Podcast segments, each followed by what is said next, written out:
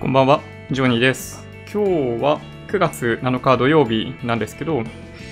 そう、投資信託の20商品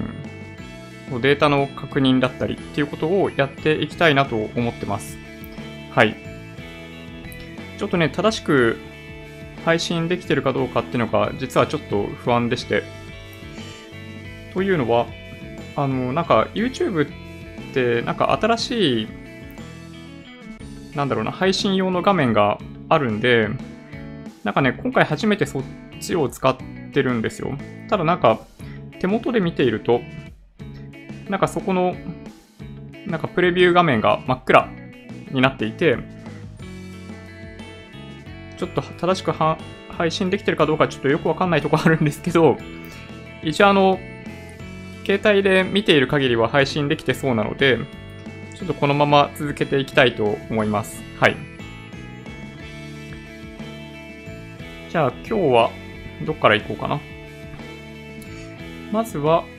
そう、投資信託の、まあ、データのお話と、まあ、ちょっとランキングみたいなものを見ていこうかなと思ってます。最近あんまりライキンランキング見てなくって、まあ、どんな感じで変化があるのかこの、なんかその株が上昇してくる過程で上がってくる商品っていうのがどういうものなのかっていうのがなんか若干気になるんですよね。で、まあ1位はもうこれ、まあ定番というか、まあ不動のような感じもしますけど、この日清外国株式インデックスファンド MSCI 国債に連動している商品で、で、信託報酬もあの、名目上0.1%ぐらいなんですよね。なので、まあ、ずっとお話ししている通り、最もお勧めしやすい投資信託の一つなので、そうですね、相変わらずの強さを見せてますね。純資産もね、すごいっすよね。1300億円ってことかなっ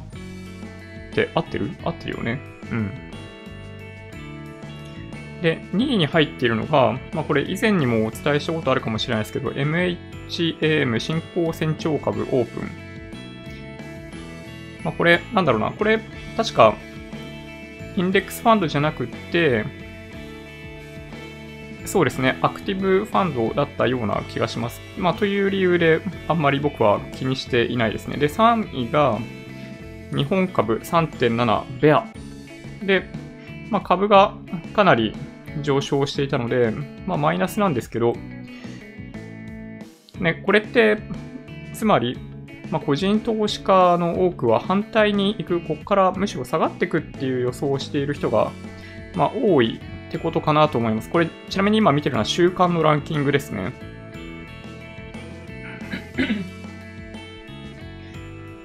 で、まあ、今でもまあ、なぜかって言ってはいけないのかもしれないですけど、ひふみプラスとかが4位とかに入ってきてて、まあ5位が、まあこれ1位と同じですね。EMAXIS Slim の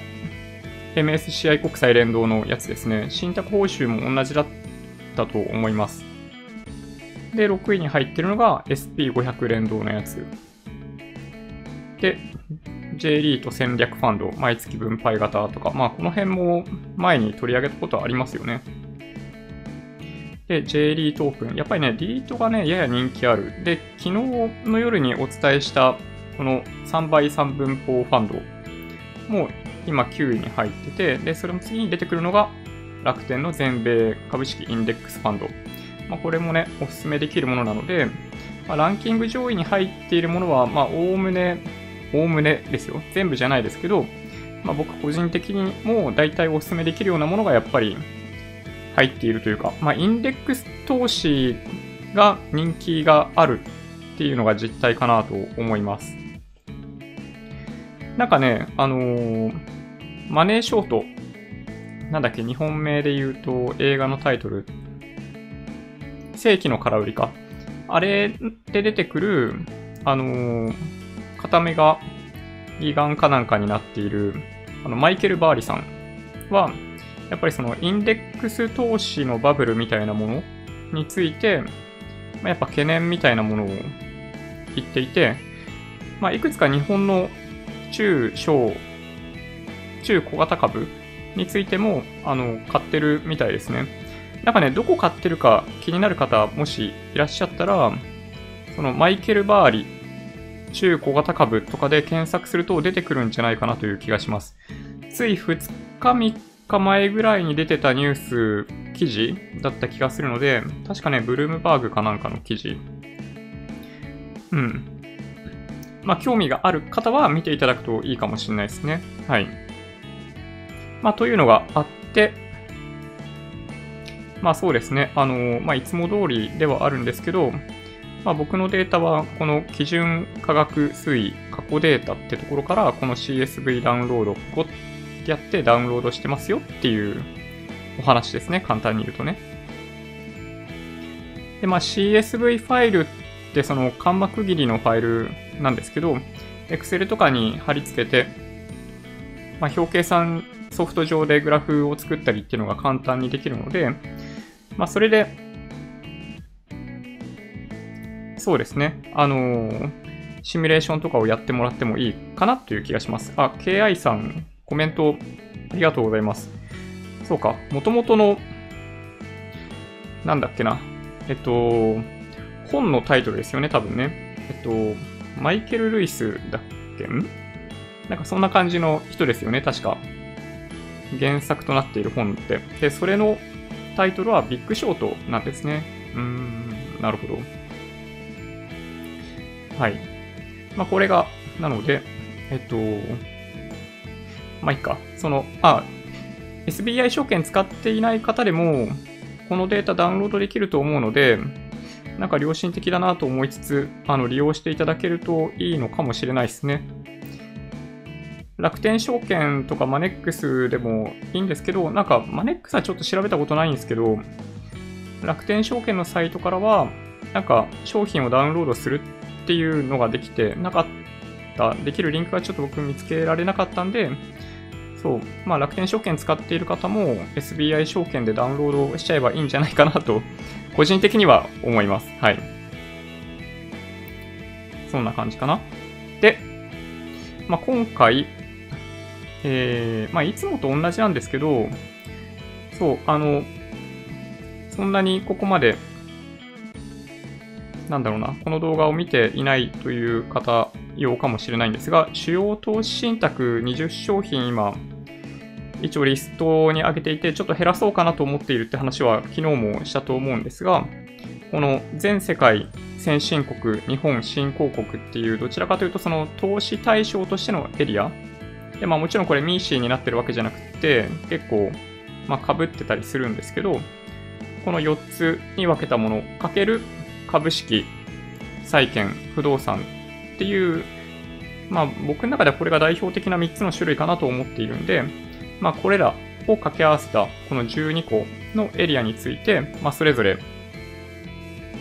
まあパフォーマンスを見ています。はい。慎太郎さん、スパチャありがとうございます。そう、なんかね、これ、どうなんだろう。みんなこういうのをどうしてんのかな？なんかね、全世界と先進国って、まあ、結構被っている部分もあるんで、ちょっとどうかなっていうのもあるんですけどね。まあ、先進国って言ってもなんかアメリカだけじゃんみたいなのもここに含まれてたりするんで、まあ、ちょっと悩ましいですよね。まあ、いつもお話ししている通りではあるんですが、やっぱ基本的には最初のスタート地点は全世界投資にしておいて、そこからパフォーマンスを上げたいときに引き算をしていくっていう考え方を、まあ、個人的にはお勧めしてるんですね。要するにその全世界見渡したときにパフォーマンスの低いところを引き算していくっていうのがいいかなと思ってるんですよ。はい。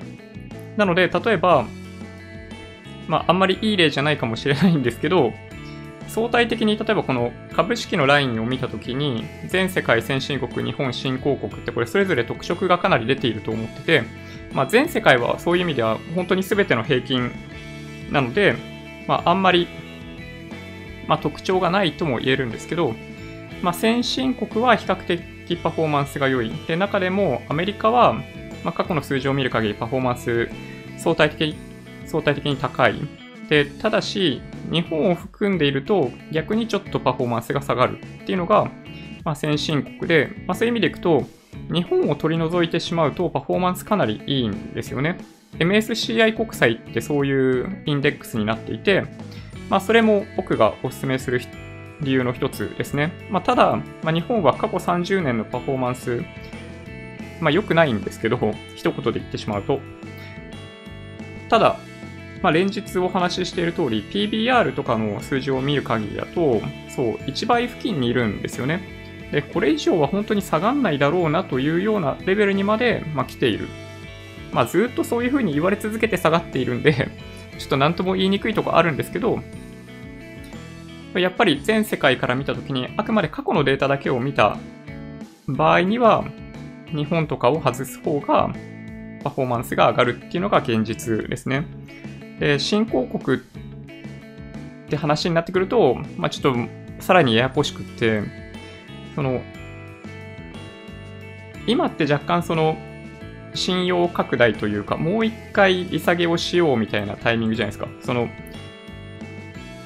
そういうタイミングでは、やっぱりその、新興国に資金が流れやすいっていうのがあるんで、まあ、パフォーマンスが良くなる。あの、今日、この配信のタイトルにもお話しし、なんか書いてたと思うんですけど、新興国は、やっぱりこのタイミングでパフォーマンスかなり上がってるんですね。まあ、中国の状況にも結構よる部分があるんですけど、まあ、今はいいんですけど、ただ、どちらかというと金利が上がっていくっていうタイミングでは、新興国から先進国にお金が流れてくるみたいなケースがあったりするんで、お金の流れとして。でそういう時には、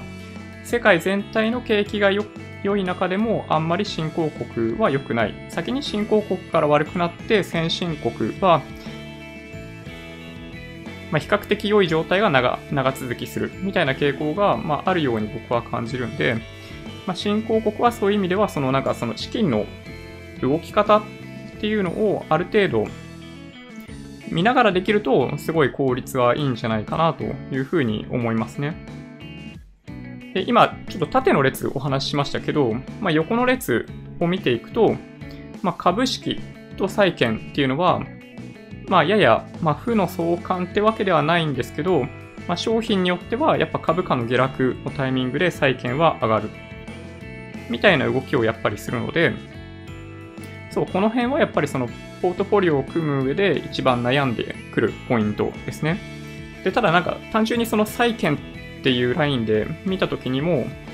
その例えばその ETF でいう BND みたいなアメリカの債券にフォーカスしているような商品は株価がゾンズドンって落ちるときにあの反対に上がっているのが顕著に出てますけど、まあ日本の債券、この国内債券って1個エリアがありますけど、あそこに関しては株価が下がっても、あんま変わんないんですよね。で、そういう商品だと結局なんかそのポートフォリオを組んでヘッジしているつもりでも、なんか結果としてキャッシュ持ってんのとあんま変わんないみたいな、まあ、ことにもなっちゃったりするんで、この債券を持つときにも、まあ、できるだけ、その株式と相関性の低いものっていうのを選んだりとかするといいかなと思ってるんですよね。で、まあそんなこんなで3週間ぐらい前から、まあ、追加しているこの全世界の債券にある全世界債券インデックスファンドっていうのはもしかしたら株価が下がるときには良いかもしれない。逆に言うと今日お話しするんですけど、株価が今週めっちゃ上がったじゃないですか。その時にはめっちゃ下がってますよ。はい。そうなんですよ。あのー、含み損出てます。はい。なんか数、数千円とかそういうレベルだったような気がしますけど。はい。まあそんな感じかな。まあ不動産は、まあそうですね。新興国の動きともしかすると関係があるのかもしれないんですけど、金利が低いタイミングでは良いんだけど、そうじゃない時はどうかなみたいなのもあって、まあ、過去の1年とかの単位で見た時には、あの J リートのパフォーマンスすごい良いんですよね。まあ良いんですけど、まあ、株とは違う動きだったり、ちょっとなかなか読みにくい部分もあるかなというのがあるので、まあ、ポートフォリオを組む上でこの株式債券不動産っていうのをどうするかっていうのは悩ましいですね。なんか特に、ね、あのーちょっと前まで逆イールドみたいな話があって、まあ、債券もうすでにバブルなんじゃないかって言われてたじゃないですか。なので、まあ、そういうのも考えたときに、債券から株式に資金移した方がいいのかとか、なんかそういうことを考え始めると、本当にこれはもう悩ましいなと、まあ、いう以外にもないですね。はい。そうですね。あ、ちょっと今、チャットを見てみると、ソフトバンクグループの債券のお話されてますね。ああ、なるほど。2回ぐらい買ってます。今回は買わないですけど、まだやっているのか知りません。あ、いやね、これね、出てたような気がしますね。全力で SBI 証券はソフトバンクグループの社債売ろうとしてますよ。これのことですか？もしかして。うん。ソフトバンクグループ株式会社。1.38%。え、これ？はい。どうでしょうね。あの、ちょっと買いづらいですよね。僕僕としては買いづらいですよ。あの、物価の上昇が、まあ今って1%ぐらいじゃないですか。で、その中で、年率1.38%って、なんかこれ結構低いような気がしますよ。で、しかもなんかソフトバンクグループって、まあ、事業規模も限りなく大きいし、あの、携帯事業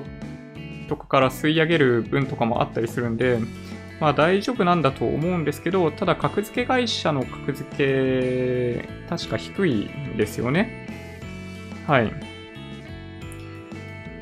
そう。なんかね、ちょっと、まあこれ、うん、ちょっと、はい。まあ個人個人のご判断にお任せしますけど、まあ年率1.38%っていうのは、まあ高くはないですよね。うん。まあ社債なので、まあ、ある程度、なんだろうな。まあ、比較的コンサバな商品とも言えますけど、うん、ただなんかこの1.38%はちょっと低いんじゃないかなと思いますね。あ、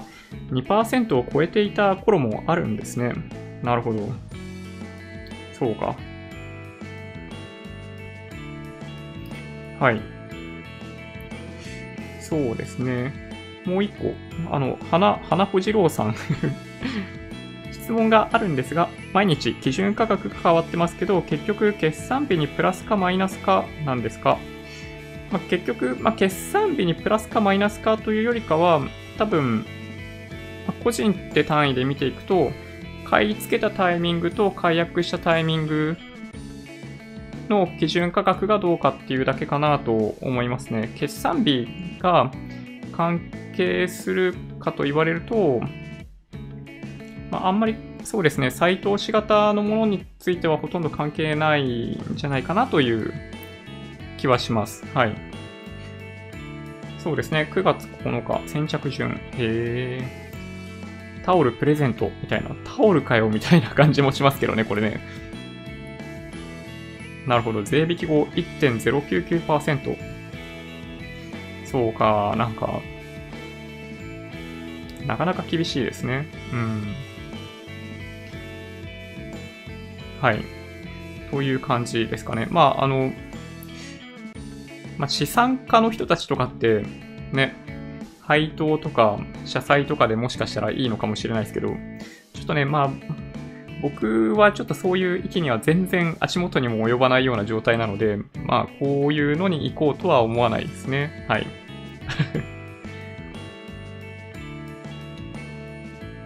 じゃあちょっと実際にあの20個の商品のお話をしていこうかと思うんですが、えー、っとですね、重い。まあ、全データ、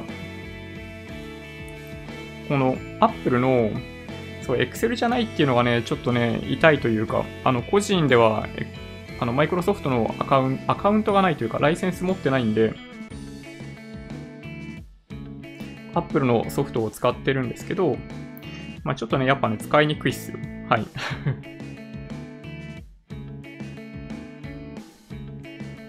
ちょっとなかなか見えないですね。ちょっと僕の顔が邪魔なので、ちょっと待ってください。ちょっと消します。よっ。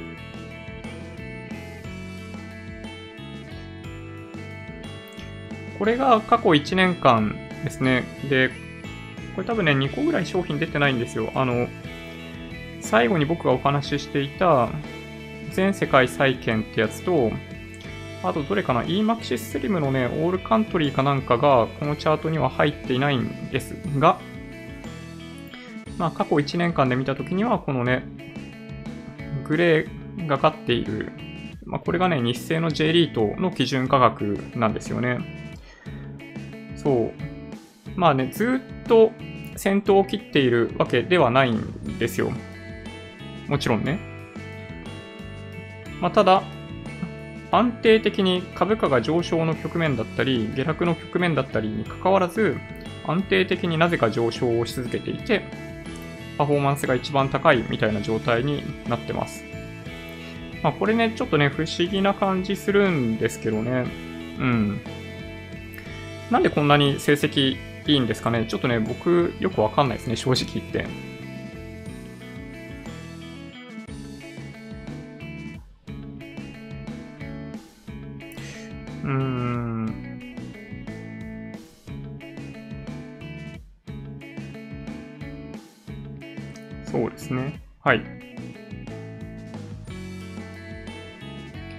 とじゃあ6ヶ月に目を移してみて、よいしょ。まあこれでいくと、さっき入ってなかった、この楽天の全世界債券とかは、この中緑色のちょっと太く見えてるやつで入ってきてて、直近でこれね、めっちゃ下がってるんですよね。株価が急にピューっと上がった時には、やっぱ債券下がっている。まあっていうのが、まあこれね、特徴なんですね。なので、まあ今日は、まあそこがわかりやすい。もうちょっと期間を短くしてみましょうか。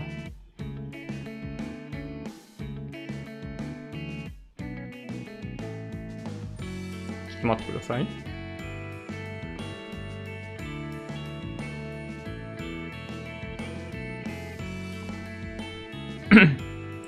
で、これが3ヶ月のチャートですね。そうですね。まあ、この辺見るとって感じですよね。あの、多くの株式の商品がぐわっと下がったところでは、まあ、むしろこの債券は上がっていて、株式がガッと上がってくるところでやっぱりちょっと下がっちゃうっていうのが、まあ、特徴的で、まあ、それゆえに、この直近の1ヶ月とかのチャートで見てみると、まあ、株価が戻ってくる局面で、むしろ悪い成績になっているっていうのが特徴。でただ一方で、本当にちょっとよくわかんないですけど、日清の J リートだけは、まあ、引き続きずっと高いパフォーマンスを示しているっていうのが、まあ、なかなか興味深い点かなとは思いますね。はい。そんな感じですかね。まあ本当に、まあ逆イールドどうこうって言われて、まあ債券バブってた部分が、まあ確かにあると思うので、まあここからね、どう高くなるかっていうのはちょっと想像しにくいところがあるんですけど、はい。まあ、ポートフォリオを組むっていう意味でいくとなかなか難しい、悩ましい問題だなと思ってます。で、新広告がですね、実はすごいパフォーマンス高くて、直近の1週間の上昇っぷりを見ている限りでいくと、この黄色い線が新興国株式なんですね。この赤い点線も新興国株式で、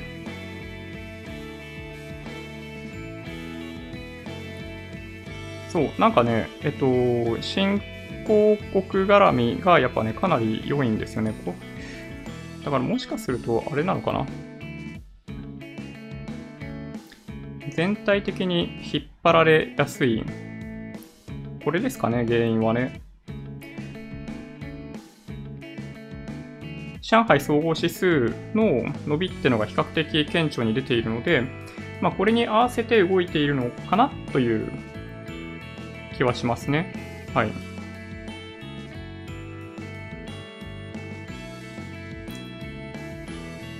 うん、そんな感じかな。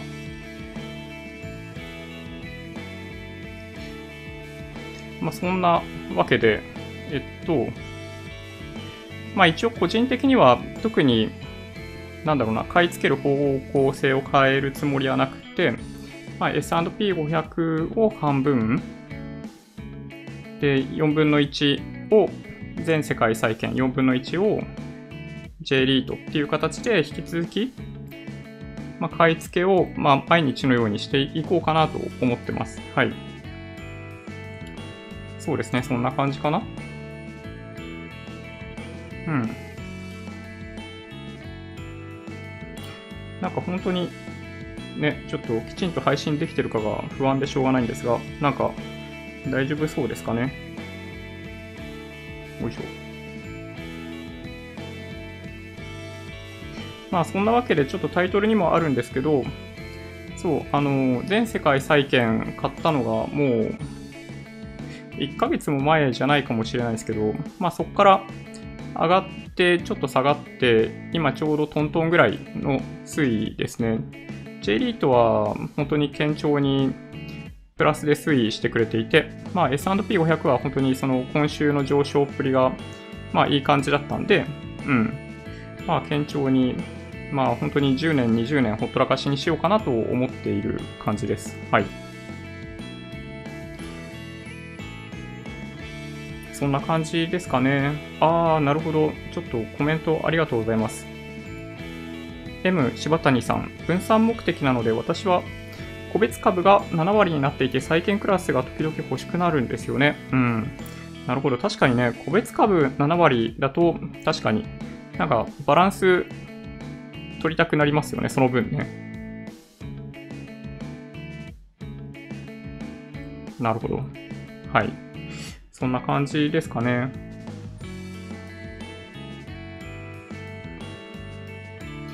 ゴットンテイルさん、債券は為替ヘッジありとなし、どっちがいいですか？まあ、基本なしでいいと思うんですけど、まあ、ヘッジをかける目的であれば、ヘッジありでもいいのかなとは思いますけどね。まあ、円高になりやすいじゃないですか。急落の場面で。なので、まあ、そういう時にヘッジありの商品、例えばその、この全世界債券ヘッジありになってるんですけど、まあ、急落の場面ではヘッジありなんで、円高が同時に起こってたら、まあ、その分、なんだろうな、まあ、ヘッジが効くんで、まあそうですね、まあ債券外国の債券とかはヘッジがついててもいいのかもしれないですけど、まあ、ただなんか株式とかだったらなんかヘッジありを選ぶ必要性っていうのはなんかあんまないんじゃないかなとは思ったりしますね。はい。ちょっとそんな感じですかね。なんか、ちょっと大変申し訳ないんですが、やや、ちょっとなんか会社のメッセが飛んできているようなので、ちょっと今日は早めに切り上げてしまおうかなと思ってます。はい。ちょっとあの、追加でご質問がもしあれば、あの動画のコメント欄に書いていただければ、後で回答させていただくので、まあそちらに、はい、書いておいてください。はい。じゃあそんな感じでいいですかね。はい。よ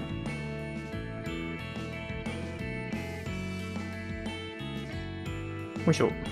Twitter、Instagram のアカウントもあるんで、もしよろしければフォローをお願いします。音声だけで大丈夫っていう方は、ポッドキャストもあるんで、そちらをサブスクライブお願いします。もし今日の動画が良かったっていう方は、高評価ボタンをお願いします。合わせてチャンネル登録していただけると嬉しいです。それでは、ご視聴ありがとうございました。バイバイ。